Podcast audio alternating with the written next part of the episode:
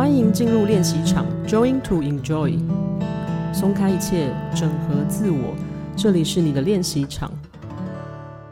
欢迎来到练习场，Join to enjoy。你知道吗？不用做任何的测试，你只要发出声音，其实就展现了你这个人现在的人生状态。所以有些人会说，声音跟身体的展现，就代表某种程度你人生现在身心状态的总和。今天我们邀请到声音瑜伽老师马克老师。Hello. 对，虽然他我们来邀请他是声音瑜伽这个课程哈，但是呢，其实老师的这个生涯跟他的所学非常的广泛。然后他在表演艺术方面有博士，然后到民族音乐学有学到硕士，然后所以他整体是对艺术、科学还有传统音乐有非常非常深的研究，所以他整体在剧场、音乐、舞蹈制作等领域都非常非常的广泛，非常荣幸我们今天有机会可以邀请到马克老师。听说他还有跟马友友有合作过音乐上面的一些作品，然后甚至有在荷兰女皇面前表演过。我们练习场这次达到一个新的巅峰，竟然可以邀请到马克老师来为我们做一些呃关于声音跟身体的分享哈。我记得我在看老师的呃官网的时候，其实我有看到一个字叫做 “Fuzica”，是老师的自自创的一个融合的字。然后关于这个名词，想要说请老师来先分享一下，为什么当初会创这个字？Yes, uh,，fuzika is something that I really realized uh, as a teenager that I'm I'm interested in in in music, and I my brain is more suitable for language, but I always also wanted to learn like physics, that kind of thing, uh, math. I'm not really good at that, but I've always been looking to combine them together. That started already at school, and then when I kind of became an independent artist, I, I took uh, I came up with this name Fusica, which there's physics inside, and a Latin for uh, musica. It's like Latin is musica, and in Greek it's uh, physike, uh, physike. So it's this combination, art and science, or also uh, ratio and feeling. 刚才听完老师讲 “fusica” 这个字，就会想到这种古希腊哲学家那个时代，可能他们学的东西都是非常多面向，然后自己可以融合成一件事情。今天就会非常期待老师来帮我们分享一些 各式各样领域的研究，然后看怎么样可以带到我们的生活当中。好，那所以首先想要先聊聊老师，呃，为什么会想要开始一个声音的探索？因为我在网站上看到你说你是一个 sound explorer，声音探索家，其实你融合了非常多东西。那这个部分想请老师聊，是有一些特殊的经验让你想要开始研究声音吗？as a teenager, I realized that music contains something that is very special to me, a special message, and I, I realize it's something I just don't only want to enjoy, like most teenagers do, but I really want to understand it. And uh, that set me on the path to mm, to study music. I didn't make it to the conservatory, but they said you come back after a year. You need to have some basic knowledge about music and chords and skills and that kind of thing. And then I, I was exposed to all kinds of music of the world and the whole history of Western music and acoustics and so many different things. And I, I was quite happy to go deeper with that. And, and then mm, after a few years, I realized I, I'm, I'm really interested in music around the world in different cultures. Um, so that became a big part. Um, but at the same time, when I moved to Amsterdam, um, I lived. I remember I lived in a very small place, and, and there was no room for a piano or anything. There was just no room for anything. So, um, kind of by necessity, I started to use my voice. I didn't play any other instrument, so I started to mm, play with my voice, imitate all kinds of music, and I was exposed to so much music at that time. Uh, this, this whole world kind of burst open for me. Um, I was already curious before, but it became just much more, and I, I just enjoyed imitating everything. that's how I started to to discover my voice and enjoy it. And from the very start on, it was playing, it was enjoying, it was experimenting, it was searching. Um, that's what I continue to do nowadays. 哦，所以呃，在老师的小时候是 teenager 是呃从乐器开始学，但是反而长大是因为没有空间，所以开始用自己的人生来来来做体验跟尝试。我觉得这个很酷诶，所以大家现在如果房间小的人没关系，你可以先从自己的声音开始，你也不用有一个地方摆什么电钢琴，或者有一个一把吉他都不用，因为人声就是最好的乐器，这个很酷。所以我我有在看呃某一支老师的呃演讲的影片，好像你一开始探索你的声音的时候，光是两个音，呃，所谓我们讲母音好了，你就探索了好几个月。然后，但是因为那个演讲里面后面我没有看到更细节老师的分享，我想要知道你在一开始探索自己的声音的时候，你发现了什么？为什么光是两个简单的母音，你就会唱了好几个月？I, I had one basic question, which is what is the color of sound? How can I understand the color of sound? Because your voice is different from my voice and from other men's and women's voice, and we recognize it very quickly, right? And instruments also. But if there's a voice, another voice, why is it that it sounds different? And why is it that vowels sound different? I know that, of course, oo, o, ah, ah, I, I change the shape of my mouth. I can understand that. But what is the information that my ear gets that tells me, if I close my eyes, like this is ah, ah, ah. How do you know this? If you speak to someone on the phone, uh, what is this information your ear gets? And color was just not enough for me. Or vowel. Yes, there's a vowel ooh, there's a vowel aw. Uh, I wanted to know why is it different. So I spent months going I, I, I. and at some point I hear. Huh?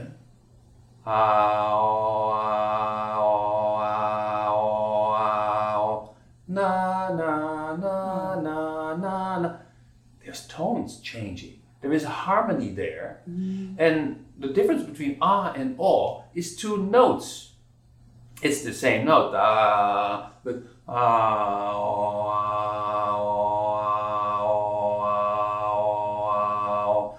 It's very subtle. Um, most people will not hear it. If, if you hear it now, you you probably like, well, I just hear ah oh. But there is a melody or a chord, you could say, changing when we change from vowel to vowel. Well, that was like an answer to my question. I've been thinking about for a long time, and then I've been practicing this with my voice for several months, and it was like, okay, of course. I knew there had to be something. So I was very happy to find that. 哦，我刚才听老师虽然唱简单的两个字，可是有一个很细小一个 high note 在上面，然后有一点点像口哨声音，我不知道大家会不会有听得到， 听起来好像是老师借由很简单的两个音去发掘声音里面还有很多很多细小的这个解析度的放大的过程。我觉得应该要让大家更容易了解，老师可以小小示范一下所谓的这个 overtone，可以感觉到有一个底层的声音跟一个 high notes 出来，去让我们的观众去感受一下 overtone 是什么，这样大家就可以听到那个小小的声音了。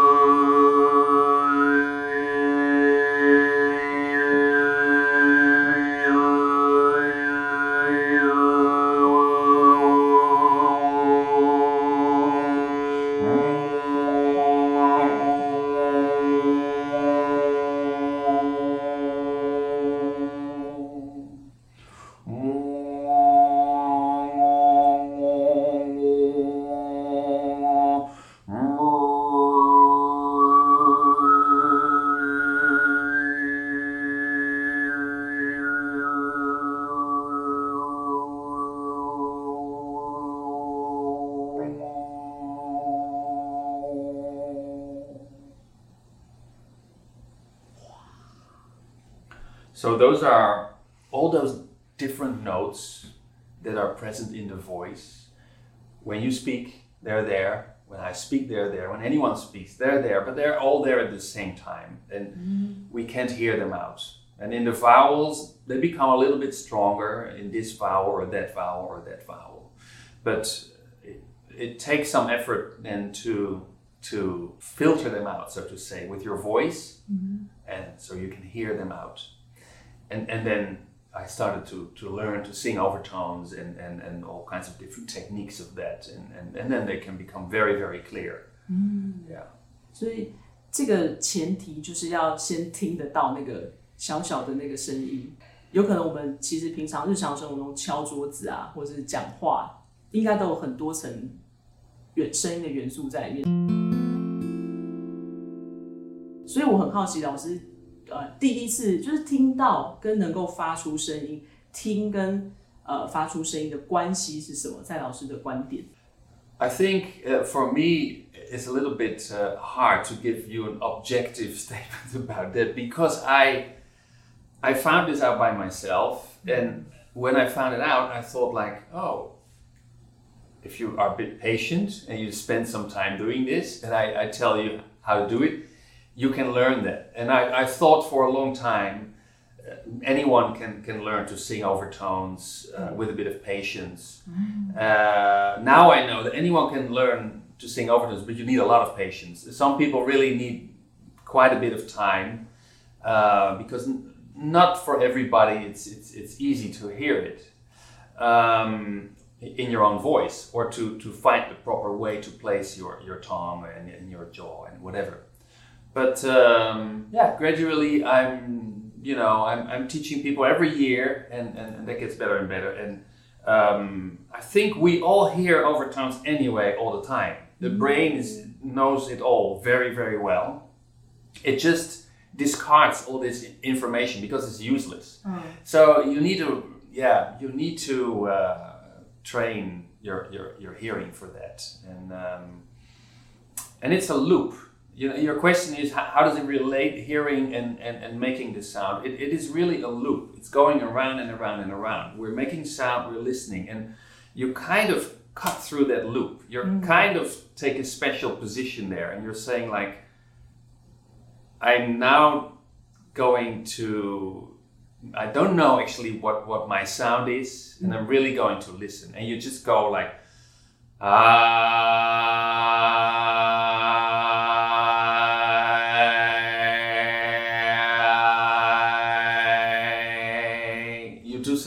simple, and you ask yourself, what am I really hearing, and what am I feeling about that?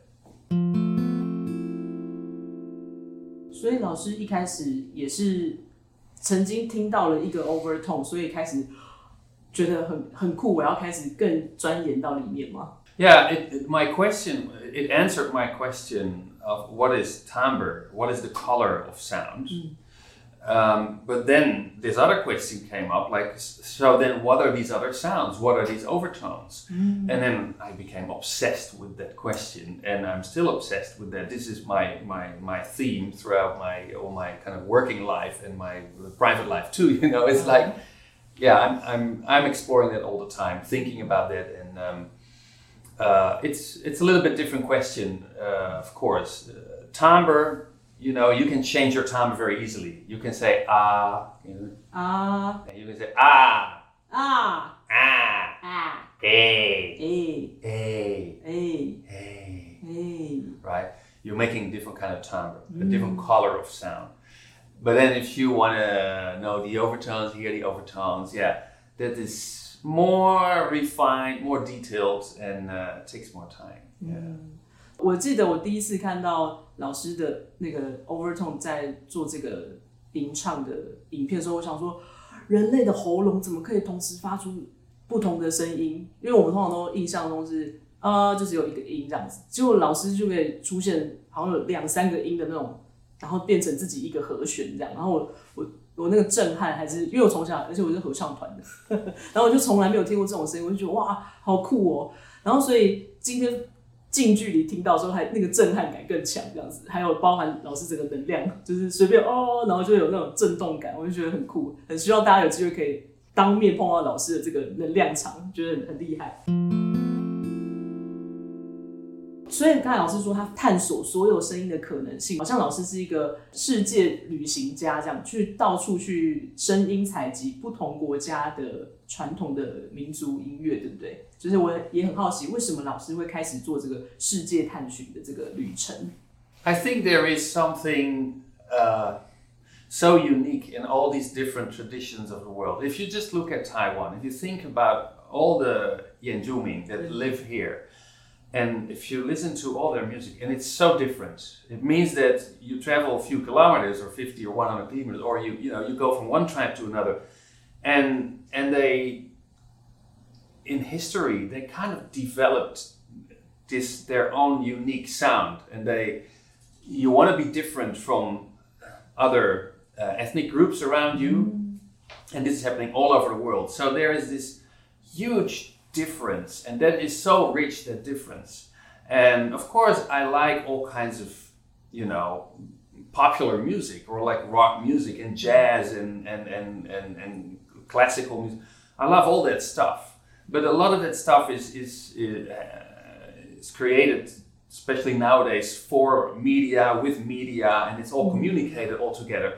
But these uh, these traditional musics they they developed to be different from everything around them, mm. and that mm. became so so different. Like I think Taiwan is a really really good case mm. because you have so it's a small country and there are so many uh, different musics here. So I realized like you know that is such a great starting point and an ending point because you can go on forever searching for all these different sound musics and for a musician that's very interesting because mm. of the musical patterns. But I think also there is a different, really a different kind of um, personality, a different kind of mindset, a different view on human existence, mm. encapsulated in these musics. And again, you know, the Bunun people, they're very different from the Paiwan people or the mm. Rukai or the Saisha, develop themselves, their spiritual world, their ways of, of living, you know, that also parallel, there was their, their, they developed their own music and, and their own rituals, and that also shapes their world. Mm. With music, you you you also shape your world and you create a world with music. So that is so incredibly rich that um, I, am still um, learning new things because there's so many people around the world, and uh, yeah, it's incredible for me. Mm. Yeah. 我我反而很好奇，各种研究到，比如说声音表演等等的，都是有种博士、硕士学位，所以它应该是非常理论的。可是如果回到世界音乐或民族音乐的时候，它是没有任何乐理，或是没有任何应该要怎么做，它可能就是从最原始这个民族它发出来的声音，或他们怎么沟通开始，这个转变是怎么来的？是怎么样从一个很学旧的状态变到很自然的状态？这样？So yeah, like I explained, it, it, started already even before going to the conservatory. I, I, had a sense that I there are things that I intuitively understand, intuitively want to do, and there is this knowledge that I, I want to have, and I, I, want to balance between that. Mm-hmm. So I thought researching music is a very fascinating thing to do. There is a practical side to it, and there is a theoretical side to it and all many kinds of science, many practical science, many theoretical science. So they constantly, you know, it's it's going back and forth all the mm-hmm. time. It's another kind of loop. So in terms of the this overtone singing, for example, I was doing that, and I the time came to choose a subject. What what am I going to focus on for my studies? And then I thought, like, well, I can do this overtone singing. Um, and I also heard throat singers from Central Asia, from, from North Asia, from Tuva, from Mongolia, and I, I started to practice that. And I could do that to some extent. And I thought, well, I can, you know, talk to these people and, and learn more because I can also sing that. So then I uh, I went there in, in 1993. I went to Siberia to study that music. Um, but kind of parallel also, I did my own kind of Western style overtone singing, which is what you just heard. That's not that's not traditional, and it's got nothing to do with throat singing in, in, in Siberia. It's, it's a completely different thing. So that was for a long time kind of parallel, and they kind of I was studying throat singing the same time. and yeah, and that was kind of my thesis, and da da da. And then there was my own interest as an overtone singer and um, uh, more Western music. But I also look into the history of that. Anyway, these things have constantly been going around, and uh, sometimes more focus on the theory or the history. Uh, sometimes more spending really more time on the, on the practice. So when I got my PhD, this was a very interesting program because there was the first time a chance to put the art practice and the scientific side of it on an equal footing. That was quite new at that time. In the, the, the 2005, I started my, my, my PhD, and um, until then, artists could never get a PhD with their artwork. But at that, from that moment on, they said, well, let's try this out. The kind of scientific world, the academic community said, you can come in with your expertise as a composer, as a photographer, as a letter designer, as a musician, and speak from your experience as, a, as an artist and, and bring that special knowledge that you have into, uh, into our academic uh, discourse. So that was for me a very interesting chance to really put them together. Yeah. 听老师讲过呢，我就发现，如果一般麻瓜就会想要去分别出来哦，很学术跟很身体的，可是老师是就好像他创那个字一样，就是 physical about fusion all combined together the same time。Yeah, there's fusion too. That's right. Yeah, yes. fusion. Yeah, yeah, 对，yeah. 所以是一个很融合的过程。因为我自己分享我的经历，就是我有去上老师的声音瑜伽课。平常我是都用一直用脑袋的人，然后我很少去上身体的课程。然后老师的课程是里面有声音跟身体的互动。结果我上完课之后，我发觉这个课会让我的脑袋直接 off 掉，它会让我回到我的身体。所以那个是我这么活了这么长久以来第一次体验到，哇，原来人的身体就已经足够体验一切自然啊、声音的东西。有时候是可以放掉脑袋的，或是你可以随时去找回它的平衡。什么时候是脑袋多，什么时候是身体多？就我觉得对我来说是新的领域，然后我也觉得很适合分享给大家。然后今天在跟老师讨论的过程中，也许哦，老师是把它融合在一起的。你不一定要去分头脑或身体，然后它是在一起，然后随时都可以互相再叠加上去啊，或者互相影响的，所以我觉得很有趣。